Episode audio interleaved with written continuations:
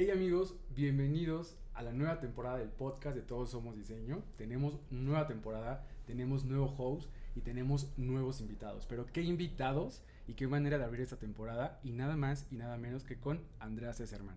Andy, bienvenida, ¿cómo estás? Primero que nada, muchísimas gracias por invitarme para platicar sobre no sé qué, pero sobre algo. es que hay tantas cosas de qué hablar contigo, Andy, que es complicado determinar un solo tema, ¿sabes? Estamos súper emocionados de estar aquí. La emoción es nuestra realmente, amigos. No saben lo nervioso que Vamos estoy en a este pelearnos de quién es más la emoción. Un poquito. creo que sí, creo que sí un poco. Pero hablando un poquito, Andy, de, de esta plática que ya tuvimos previa detrás de, de, de cámaras, eh, me gustaría, antes de, abordar estos temas que, que, que, todos conocemos, que son del dominio público dentro de, de este gremio de, la creatividad, del diseño, es, tú eres arquitecta. Yo soy arquitecta. ¿En dónde estudiaste arquitectura? De la Universidad de Anáhuac. Ok. Este, con una maestría en la Universidad de Anáhuac y varios cursos. Y, y estamos... De, la verdad, mi formación es, es de, de, de arquitecta y lo que nosotros hemos sido y formamos hace 33 años. Es un despacho que se llama Secubic Arquitectos con mis socios Marco Cuello y Emilio Cabrero, que la verdad ya no sé si son socios o una, un, un, brazo o un pie, porque pues llevamos muchísimo tiempo colaborando, que eso es muy difícil de decir. ¿De dónde vino, Andy, esta influencia para que tú determinaras que la arquitectura era lo que tú querías dedicarte? Pues mira, qué buena pregunta, porque la verdad estudié arquitectura por varias razones, ¿no? O sea, me encanta la idea de que es una profesión en donde realmente materializas lo que, o sea, lo que imaginas, eso me parecía espectacular. Digo, y otra es que me pareció una carrera como muy que abarca muchas cosas, ¿no? Porque abarca matemáticas, abarca física, o sea, abarca construcción, pero también filosofía, pero también historia. Entonces sentí que era una carrera que, o sea, te daba mucho, ¿no? Como persona. Ok, y después de este proceso, Andy, de estar en la parte universitaria y enfrentarte ahora sí al mundo real, ¿en qué momento llegas a Secúbica? Pues mira, la verdad es que Secúbica se forma justo en la universidad. Okay. En la universidad había unos talleres que se llamaban talleres verticales y en esos talleres me tocaba colaborar con Emilio y con Marco y pues desde ahí o nos juntábamos a hacer tareas o hacíamos proyectos juntos y pues un día alguien me dijo, oye, ¿te gustaría hacerme mi cuarto de, de juegos? Y yo dije, no sé, no estoy segura, yo me quiero ir a filosofía, no sé, estoy... No, y ya de ahí como que Emilio Marco me dijo, no, sí, órale, hay que hacerle su cuarto. Y pues ya el resto es historia, ¿no? De un cuarto, una sala, de una sala, una casa, un baño, una tienda y pues fuimos creciendo, la verdad, muy orgánicamente. ¿Qué, qué, había, ¿Qué había en ellos, Andy? Porque como bien lo dices, no solamente son socios. Creo que sí, en, ya no puedes mencionar solo a Andy Cesarman, sino tienes que mencionar a Emilio y a Marco porque son parte de un conjunto y de una atmósfera bastante interesante. ¿Qué había en ellos, Andy, que tú dijiste, ellos son los socios adecuados? Híjole, ¿qué crees? Que uno piensa que uno piensa y planea, pero la verdad es que a veces las cosas se van dando. Se ¿no? sienten, o sea, ¿no? siempre trabajamos, Marco es eh, impresionante, es un gran artista, Emilio también, o sea, yo lo respeto muchísimo en todos sus, en todo lo que ellos son, ¿no? Creo que hay una relación de muchísimo respeto y muchísima admiración y eso y del reconocimiento de lo que cada uno trae a la mesa, porque somos personalidades totalmente distintas. Y pues creo que lo que más importó fue saber reconocer qué era lo que cada quien podía traer y eso hacer lo mejor posible de esa cualidad. En aquel momento, Andy, cuando se forma Secúbica, era 1990. No vamos a hablar de verdad. Yo sabía, Gracias. yo sabía. sí, sí, eran los 90. Hablemos cuando... de, de, esta experiencia. No vas a decir 90s. que soy de los 60, sí, soy de los 60, no se preocupen. Pero es parte de este, de este acompañamiento, de esta evolución de la arquitectura y del diseño. ¿Cómo, cómo notas esto, esta, esta década de los 90 en comparación con ahora? Pues para cuando yo estudiaba, la verdad es que no, es, no, existía una escena de diseño como existe hoy, ¿no? Siempre ha existido diseñadores, siempre había existido arquitectura, pero como tal, una escena de diseño mexicano, eh, no, en los noventas estaba muy apagado.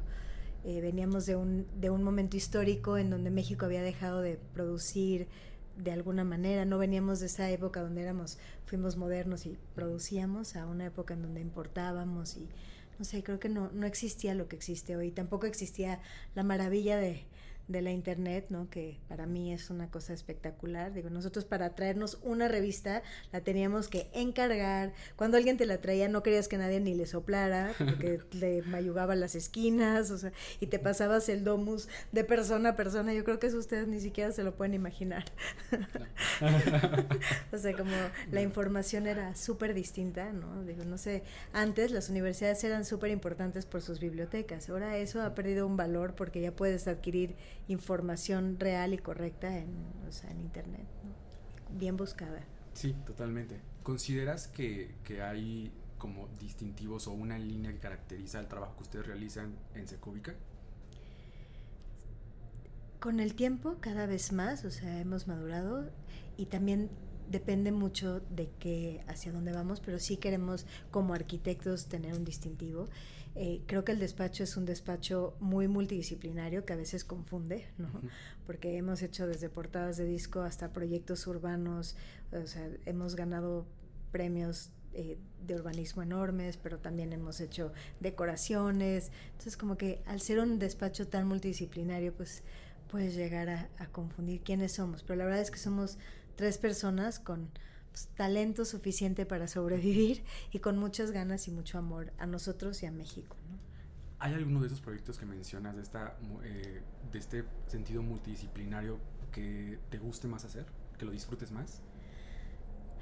pues la verdad es que a mí me gusta mucho cuando hago las cosas con mucho amor, ¿sabes? Como cuando tengo un cliente que que te entiende y que te puedes comunicar. Creo que eso es clave para todos los creativos, ¿no? Sobre todo cuando necesitas al cliente, que haya un cliente que sea colaborativo. Creo que todos los proyectos que haces les tienes cariño, porque son como tus hijos, ¿no? No vas a decir, este lo quiero más. Pero sí hay proyectos que, sobre todo los proyectos sociales o los proyectos urbanos, siempre son los que más ocupan un lugar en tu corazón. Y después de, de esta trayectoria de Secubicani, ¿en qué momento llega este encuentro con, con, pues, con Design Week? Pues la verdad es que todo empieza porque nosotros teníamos una tienda de muebles y como que dijimos, no hay ningún lugar, o sea, viajando por, o sea, viendo, como dijimos, no hay ninguna plataforma de diseño en México y lo que teníamos ganas es de crear esa plataforma que empujara a las industrias creativas de una manera correcta ¿no? y colaborativa. Entonces empezamos a con poquitos proyectos y tocando puertas, que es lo que yo pues siempre le digo a los jóvenes. Es como empezaron, o sea, no es que alguien dijo, ay, aquí está Design Week, este es el plan, sino dijimos, ah, pues ahora vamos a hacer esto y tocamos la puerta y un día llegamos al Museo de Arte Moderno y dijimos, oye, queremos hacer una exposición. Y es ustedes quiénes son, ¿no? ¿Y, ¿Y, por qué? Pero bueno, creo que teníamos el suficiente entusiasmo y el suficiente fuego para vender la idea y, y pues la idea progresó y pues hoy estamos en esto. Ahorita que veo como esta emoción cuando me, me, cuentas esta parte, ¿consideras que esta emoción y que estas ganas y este ímpetu ha trascendido con los años edición tras edición? No, a veces. no, y sí, o sea, todo el tiempo hay ímpetu. Yo la verdad he desarrollado un cariño enorme por todas las personas con las que he tenido el gusto de colaborar todos estos años. O sea, cuando pienso que Week lleva 15 años y que he visto pasar una generación completa, o sea, los niños que tenían 20 hoy son, o sea, profesionistas de 35 años. Entonces, eh, es muy emocionante ver cómo, cómo influiste en una generación de alguna manera, ¿no? De, y, y, pues sí, la verdad es que es muy emocionante. Creo que eso es lo que a mí más me gusta, como conectar con las personas y realmente, o sea, conocerlas y saber qué es lo que están haciendo y conectar los puntos. O sea, tú que traes a la mesa, yo que traigo a la mesa y ver, ah, pues todos somos diseños, estaría increíble que hiciera esto. Y, o sea, siento que esa, o sea, generar esa generosidad de conexiones es lo que hace que el mundo crezca, ¿no? Sí, totalmente de acuerdo hablando de esta parte de Design Week y de, y de, y de, las emociones que genera y de las oportunidades que generas además, eh, ¿consideras que hay como, como un parteaguas donde Design Week, porque supongo que lo, lo, que fue en un inicio no es lo que está haciendo ahorita a nivel como de aceptación como de la comunidad? ¿Cómo consideras que es la comunidad de diseño eh, en México, por ejemplo? ¿Cómo considero? ¿Qué es la comunidad de diseño? ¿Crees que fue complicado? A comparación de cómo estaba en un inicio a cómo es actualmente ahora? Pues creo que los años pasan y hay que evolucionar con ellos. Uh -huh. Y pues, o sea, de, de, inicio no existía ni siquiera la cantidad de escuelas de diseño que hay ahorita. Y creo que, o sea, ahorita ves cantidad de escuelas de diseño espectaculares, cantidad de proyectos y cantidad de gente que ha reconocido que la creatividad es un bien espectacular, ¿no? Y que, y que ha reconocido que el diseño es un factor de cambio y que no nada más es el producir objetos o los objetos de deseo. Entonces yo creo que sí ha cambiado mucho que la comunidad de diseño ya no es como los arquitectos, ¿no? Super, ¿no? Sino que en realidad existe toda una comunidad de diseño y de industrias creativas, más que nada. Sí. ¿Y consideras que esta evolución vino acompañado también Design Week? Pues no sé, tú dime, la verdad es difícil, pero creo que sí, la verdad creo que sí. Creo que sí fuimos parte del parteaguas de que, o sea, que en estos que en estos últimos 15 años se haya creado una comunidad de diseño y que el diseño sea tan importante y que México esté como pues en la mira del, del, mundo, ¿no? En cuanto a su creatividad y su diseño. Pues no sé si somos totalmente responsables, pero creo que sí hemos aportado mucho a eso. Andy está siendo un poco modesta, pero definitivamente creo que hoy por hoy es la plataforma referente de muchísimas cosas, no solamente para la parte como de diseño o arquitectura.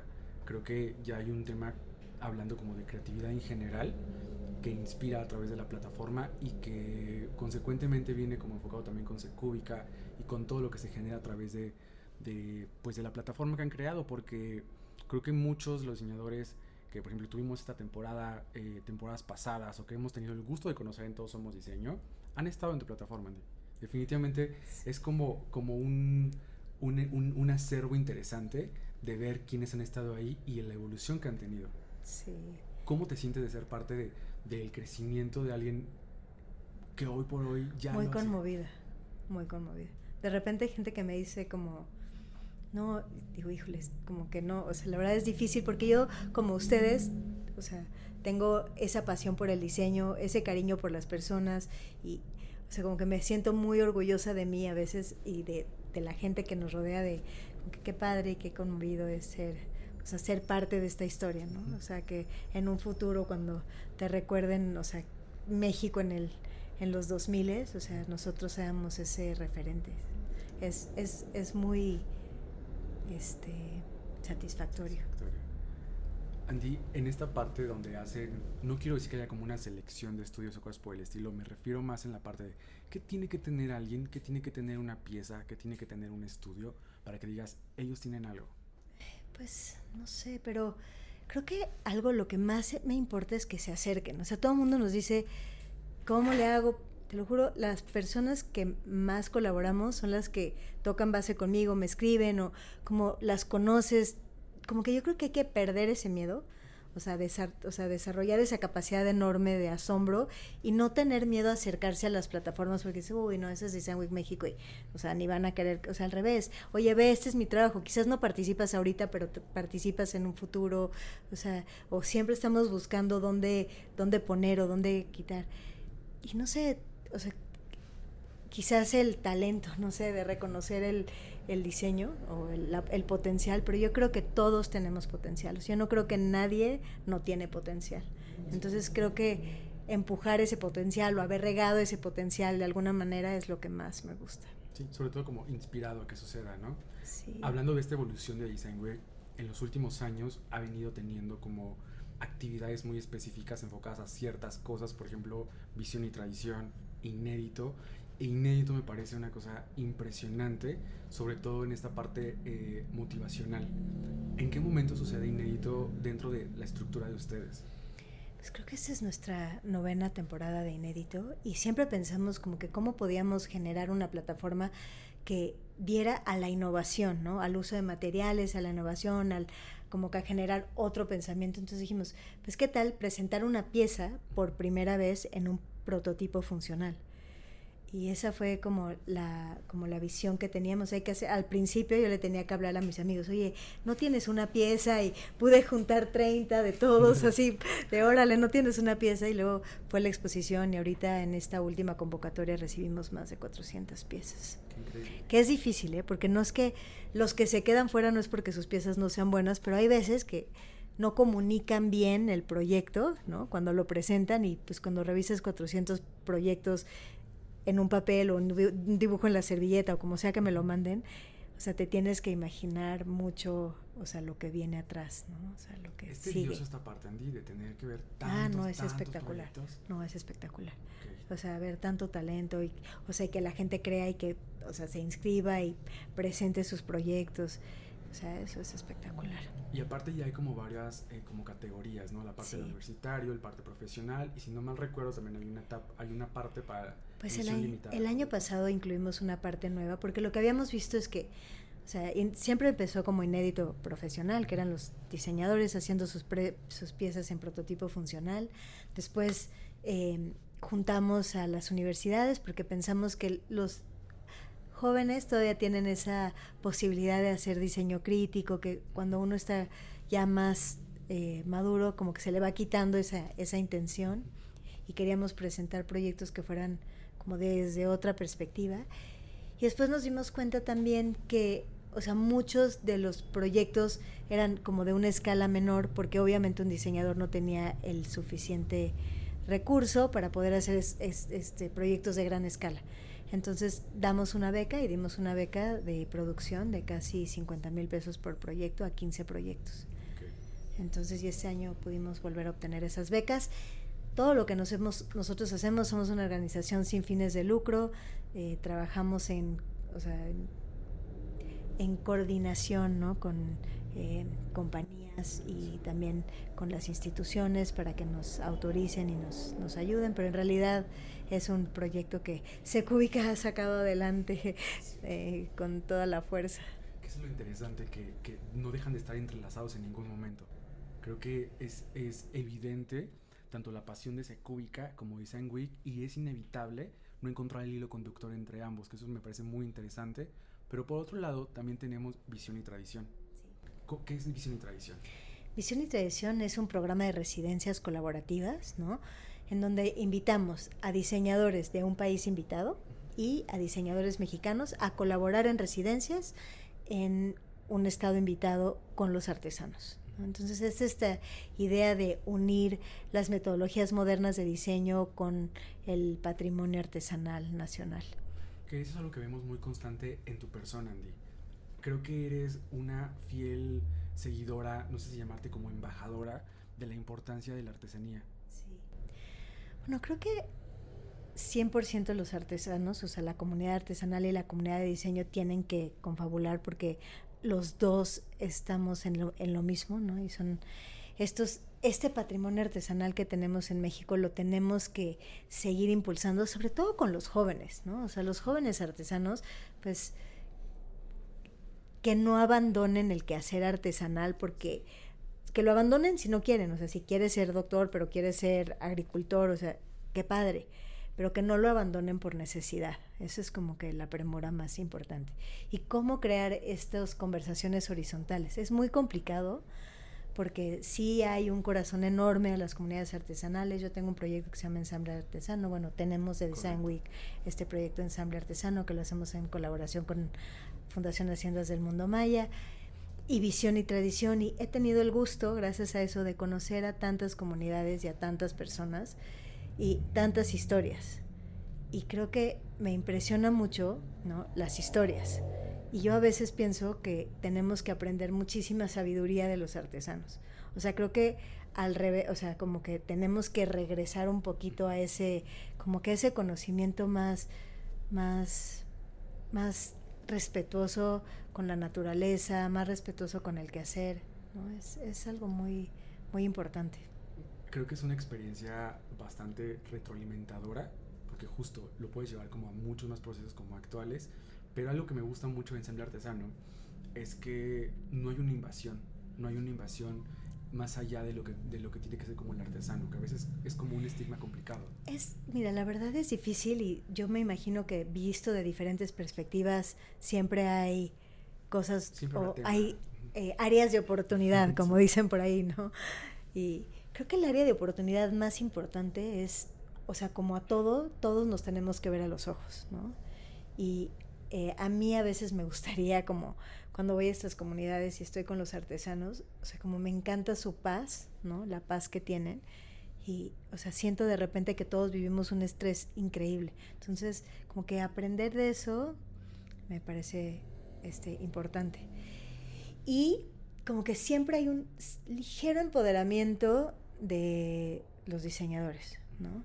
Que tenemos que cambiar esa conversación, ¿no? Tenemos que cambiar esa conversación. Sí, y, creo que ustedes lo logran perfectamente con esta sinergia. Pues se intenta, o sea, se, intenta, lo más importante en el universo es lo que tú estás haciendo, crear una conversación, abrir una conversación, platicar. No importa si la conversación es incómoda, es más, qué bueno cuando las, las conversaciones son incómodas, porque cuando una conversación es incómoda te hace pensar, te hace salir de tu área de confort y te hace como pensar en otra cosa, en otra solución. Lo que no te puedes enojar es de, de incomodarte, ¿no? O sea, al revés, te incomodas y luego platicas y luego llegas a una solución.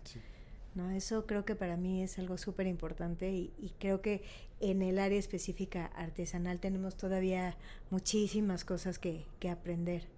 Por aprender totalmente. Muchísimas cosas por aprender. Y que, y que es un constante, pero, pero sí, esperemos que podamos seguir viendo más y más y más de esta evolución y de este intercambio de conocimiento, sobre todo, y respeto, ante todo. Pasando a, un tema también eh, de toda esta oferta que, es que Andy haces muchas cosas. Definitivamente. Eh, Design House, también una iniciativa increíble. Sí, Design House es una iniciativa increíble. Invitamos a los... O sea, Design House sí es un proyecto específicamente de interiorismo, ¿no? En donde se invitan a los arquitectos, a los interioristas, a los arquitectos de interiores a realizar un espacio adentro de una casa. Sí, la idea es crear este eh, mercado high-end, ¿no? de, y si está específicamente hecho como para el, para el arte objeto o el objeto coleccionable. O, eh, porque yo creo que Design Week tiene muchas capas, ¿no? Y tiene y esta es específicamente una de ellas. ¿Qué es la parte que más disfrutas de Design House? La colaboración. Creo que 15 años de Design Houses, híjole, la familia que se organiza, la comunidad. O sea, casi todos somos súper buenos amigos. Es el, el este mercado de lágrimas. Ah, a ti te hizo el cliente, a mí, que, a mí también. Y la verdad es que una comunidad increíble. A mí me llega una lista y me dice, oye, trabajé con tal y le puedo decir, oye, este me dice que trabajó contigo, ¿sí o no? Ah, no, ni te metas con él. Ah, no, sí, es increíble. O sea, como se ha, se ha hecho una comunidad de mucha colaboración contrario a lo que todo el mundo pensaría porque es competencia, ¿no? Y eso es algo que Secubica ha tenido como valor de corazones, la competencia te nutre, ¿no? O sea, y, te hace crecer. Y nosotros hemos dedicado el 40% de nuestro tiempo justo a poner plataformas para gente que hace lo mismo que nosotros hacemos, ¿no? Entonces, como, por, hay gente que dice, pero, o sea, por, pues no sé, porque si tú creces, si tú eres increíble, yo voy a ser igual de increíble o más increíble que tú y vamos a colaborar. Y juntos vamos a crecer. Y vamos a hacer una mejor comunidad, vamos a hacer una mejor este, gremio, creo que para mí eso es lo que más me gusta de Design House, como la creación de gremio, de intercambio de buenas prácticas. Haciendo un poco de memoria, Andy, ¿hay alguna, alguna edición de Design House que sea tu favorita? Voy a decir que sí, pero la, todas me gustan. pero la que hicimos de puras mujeres, la verdad, es una de las ediciones que más me gustó. Eh, era un momento que todavía no se usaba esto de puras mujeres. Es un es un momento que la verdad ser mujer es muy bueno, ¿no? Porque como que te plataforman de una manera distinta. Pero en ese momento todavía no, no, había esa conversación y decidimos hacer una design house solo de mujeres. Increíble. Y como que todo el mundo, uy, no, se van a matar. Y ahora somos las mejores amigas del mundo mundial años después. y la casa, la energía, o sea, la colaboración, o sea, o sea, creo que fue una de mis favoritas. Bien. Habrá que buscar ahí, documentarnos un poquito para buscar esa, esa edición de Design House. Fue una edición en general de Design Week en donde también no existía inédito, pero fue una exposición que se llamaba Mujeres en el Diseño, que se presentó en el Tamayo y fue una presentación de puras piezas de mujeres diseñadoras. ¿Qué consideras, Andy, que es lo más complicado de trabajar con creativos? Hablemos como en general. Ay, no, a mí me gusta muchísimo, sobre todo trabajar con diseñadores. Yo el mundo del arte, punto y aparte. Porque siento que los diseñadores tenemos esta increíble capacidad de resolver problemas. O sea, como que tu, tu formación es pues necesito algo para sentarme, entonces necesito una silla, necesito algo para habitar, entonces una casa. Entonces como que mentalmente tienes ese, como que ese chip de, de solucionar problemas, ¿no? Entonces siento que es lo que más me gusta, trabajar con la comunidad creativa, porque, o sea, nunca se atora, son súper colaboradores, o sea, cárgame un mueble, ayúdame a subir esta silla, o sea, siempre ha sido como lo más increíble. Hablamos, ahorita que, que mencionamos tantos proyectos y tanta que al, final tienen tanta gestión detrás, tanto trabajo, tanto esfuerzo, tanto amor. El equipo de Design Week realmente no es una, un enorme grupo como podemos pensarlo. No, parece que sí. Parece, somos de esos espejos que te ves uno y se ven 100. No, somos cinco personas. Son cinco personas en el equipo. Es un equipo espectacular. O sea, la verdad es que somos lo que somos porque hemos tenido durante todos estos años un, un gran equipo de jóvenes súper talentosos y súper trabajadores. Okay. Y hablando un poquito, ya sacándonos un poquito del tema como de, Design Week y de, toda esta parte, también existe Arte Línea, que también es un proyecto que me encanta, que también va acompañado de todos los demás, pero va a otra cosa. Sí, lo tenemos un poco dormido, pero es un hijo, o sea, como que en un momento dado dijimos que también necesitaba haber una como parte comercial, ¿no? De, y, empezamos con estas relaciones de crear una pieza por un arquitecto o un diseñador para producirla y crear producción, porque creo que es algo que falta muchísimo en este país, es producción. O sea, hay muchísimo talento, hay muchísimos diseñadores, pero no hay tanta producción eh, en general, ¿no? Casi todos somos eh, hacedores, ¿no? Tienen su taller y trabajan con un taller, entonces haces cinco sillas, pero tres sillones.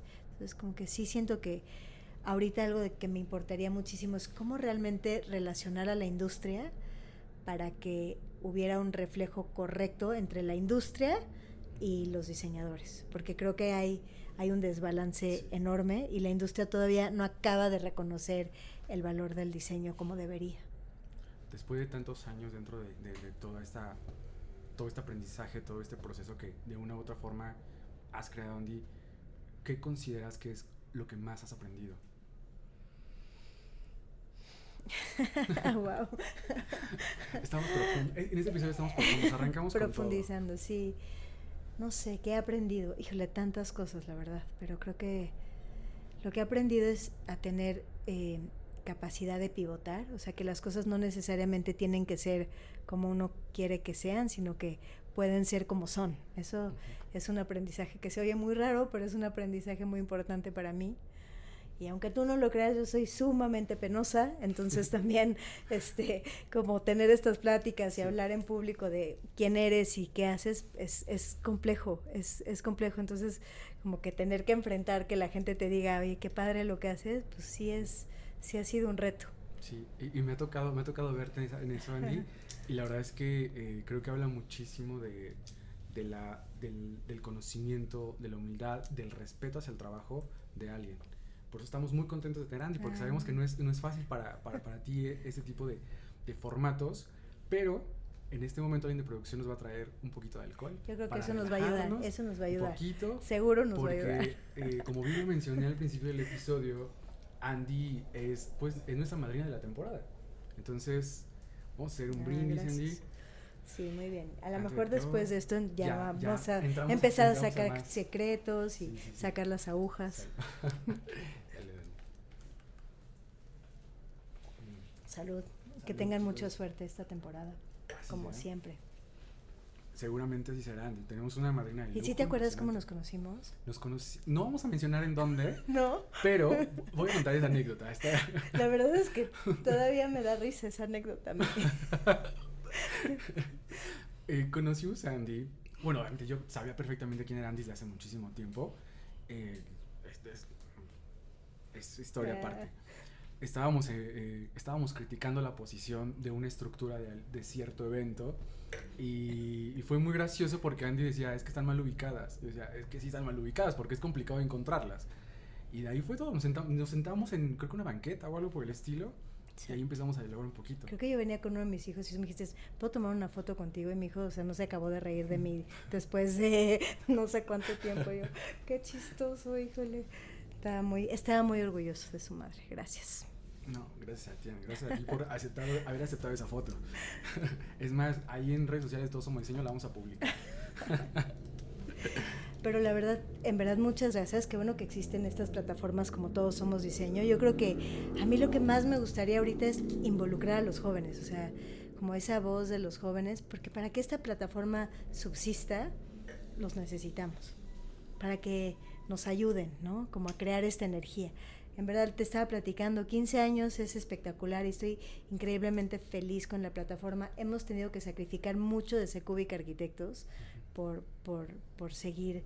Este, y hay días que queremos tirar la toalla y hay días que decimos, no, qué padre, qué increíble, ¿no? Como ahorita que presentamos el libro, que está muy en puerta Design Week, pues sí nos sentimos como muy orgullosos, pero sí necesitamos como mucho ese como empuje de los jóvenes, por eso les digo, acérquense, o sea, acérquense, pregunten, oye, ¿puedo participar en Design House? ¿Qué toma? ¿Qué toma para estar en inédito?